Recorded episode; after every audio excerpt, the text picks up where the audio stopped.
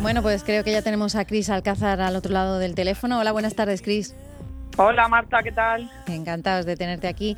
Bueno, cuéntanos un poco, vamos a hablar de esas cosas que, han tenido su eco en las redes sociales, en Twitter.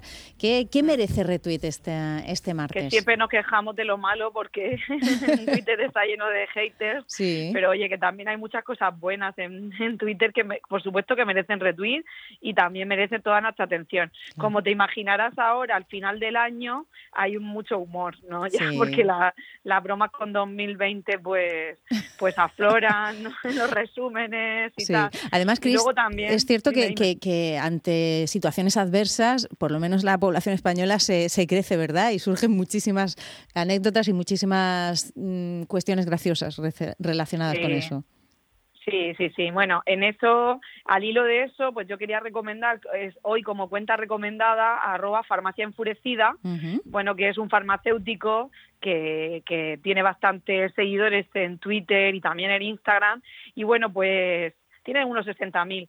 Y también, bueno, pues al final es como esas cuentas de, de, gente enfurecida, señora enfurecida, masa enfurecida, no, pues que, que se pone en el papel de los farmacéuticos y bueno, con un poquito de humor y de ironía, eh, bueno, pues tiene muchos tweets mm, chulos de la última semana que merece retweet, ¿no? Como por ejemplo este de, de hoy, de que dice que en Nochevieja habrá miles de personas que no solo no estarán con su familia, sino que además estarán ayudando a familiares de otros a, llevarlo lo mejor posible en los hospitales.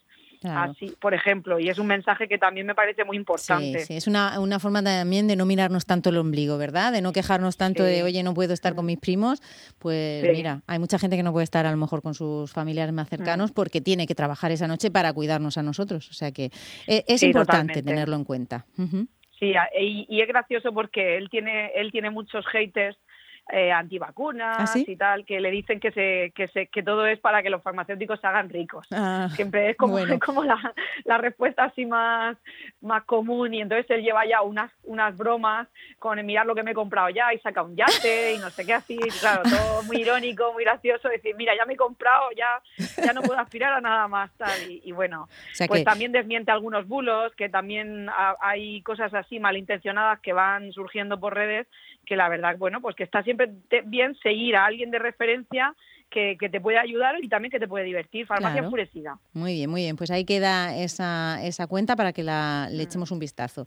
¿Qué más tenemos? Algo más así, a lo mejor de humor, por ejemplo. Hay un tuit muy gracioso de José Ramón Vivas, que también es divulgador científico, de una foto de un cartel en un coche que dice todas las pelis de desastres comienzan con cuando alguien ignora a los científicos. Bueno. por favor, que no nos pase más. La verdad que... Merece retweet. Sí, sí, y son frases estas que, que las lees y dices, ¿qué, qué razón tienen, verdad? ¿Eh? Y es verdad que la, mayor parte de las películas empiezan así y muchas veces la, la realidad supera la ficción, así que hay que tenerlo en cuenta. Tengo otro tuit muy bueno de Adiplotti, que es argentino, que dice una productora española está trabajando en una adaptación local de Gambito de Dama, protagonizada por una integrante de la Sketchup. Ahora que la serie se va a llamar Ajedrecer. muy bueno, muy bueno. Yo no soy muy buena contando chistes, pero bueno, encontrándolos sí. La verdad que sí, que es muy bueno. No creo, también la abuela de la abuela de Miguel Román que le, que le dijo que con 91 años, que antes de ella tenían que vacunar a los viejos, que le hace mucha falta. Ahí está ese espíritu joven de todos nuestros de todas nuestras personas mayores. Muy bien, eso claro. pasa mucho, eso pasa mucho. A mí mi abuela, la, pobre tía ya en paz descanse, pero mi abuela también decía, eso es para los viejos. También la mujer con con 80 años, decía, eso no es para mí, eso es para los viejos. Pues es verdad que hay muchas. yo, yo sé de historia de gente que va con el inserso y dice, no, no, es que los viejos van de un lado para otro y no nos dejan. Y, ah. son todos de la misma edad. Pero sí, es cierto que, que, la edad se tiene, se tiene en el cuerpo, pero la mente, la mente es muy joven y, por supuesto, mira esta, esta abuela, ¿no? Que, que, generosa es. Que vacunen antes a los viejos, sí. es muy bueno. Luego también tenemos un tuit que es de, es de la semana pasada, pero que como lo tenía guardado, que dice que, oye, que por favor que a los de que a los que llevamos gafas empañadas, que por favor que nos consideren en algún momento para vacunarnos antes. Ese, ese yo que sé, yo que sé. Y aunque vamos a tener que llevar la mascarilla, pero bueno, si podemos adelantar, vamos a acabar muchos trastornados ¿eh? con el con el con los con los cristales empañados. Es que es horrible eh, con más humedad peor. sí además es muy buena la imagen que, que acompaña ese tweet de pues ese, esa persona con esas gafas y esa mascarilla totalmente empañado y es verdad. Los que no llevamos gafas así de manera asidua cuando nos ponemos las gafas de sol yo he de reconocer que, que, ahora no las utilizo tanto como antes porque me molesta muchísimo. Así que imagino que los que llevan gafas bueno pues la verdad que tiene que ser los que llevamos gafas vamos ciegos por la vida. Yo en la puerta del colegio en que me veo de encontrar a mi hijo porque claro me tenía que quitar la gafa, la llevo colgada y no veo, vamos, tres en un burro, todo, todo borroso, todo borroso. Bueno, pues con más, más humor, bueno, pues coloquemos a esas personas con gafas en la lista de los más necesitados para esa vacuna. Sí, y luego traigo también un poquito de efemérides, ¿vale? Que siempre nos gusta, le llamamos ahí el mundo viejuno porque nos hace ser todavía más mayores. Una es que ayer, eh, antes de ayer, hizo cuatro años que murió Carrie Fisher, la princesa Leia, dejando huérfano a toda la galaxia. Es un, es un tuit de Retro 80 que hace, que, que, siempre saca un montón de efemérides. Y luego también tengo aquí otro tuit que hace ayer, de que ayer cumplió 86 años de la eh, de Maggie Smith, ¿no? Que es la que es la es una actriz inglesa muy mayor que sale es la abuela de Danton Abbey también sale en Harry Potter Sí, sí, que así que tiene los, ojos altones, Maggie Smith, pues bueno, pues ayer cumplió 86 años también la mm. mujer y está también, esa también no, no es de las primeras en vacunarse, ¿verdad? Pues está como una rosa la tía. Bueno, pues ya nos dice cuatro años de, que murió esa Carrie Fisher. La verdad que los adictos a esa, bueno, pues a la guerra de las galaxias, sí que es verdad que, que lo, lo, bueno, lo sintieron especialmente y, lo recuerdan cada año. Sí, yo soy súper fan, la verdad, a mí me encanta y también tengo otro tuit de la semana pasada, que es que estas navidades se han cumplido 33 años del estreno de La Princesa Prometida.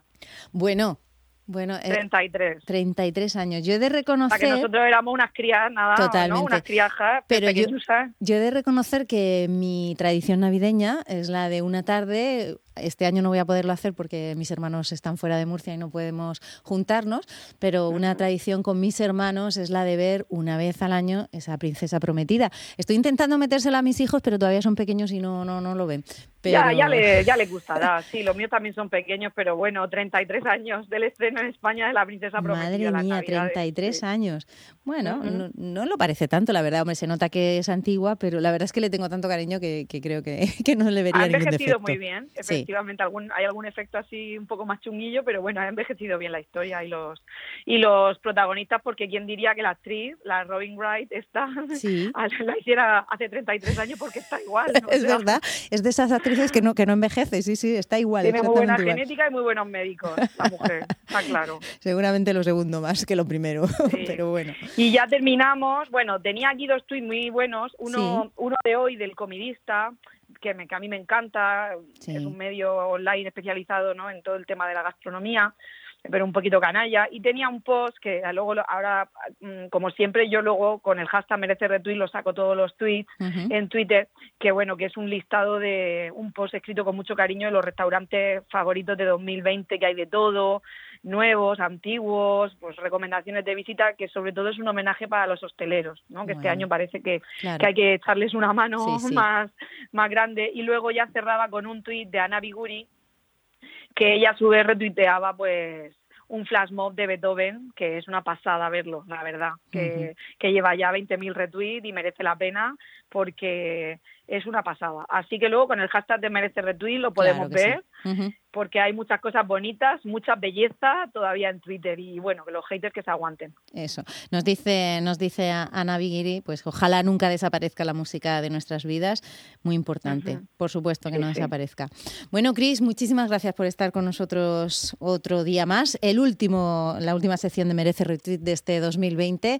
Te esperamos en 2021. Venga, muchas gracias. Un besazo a todos. Igualmente, feliz año.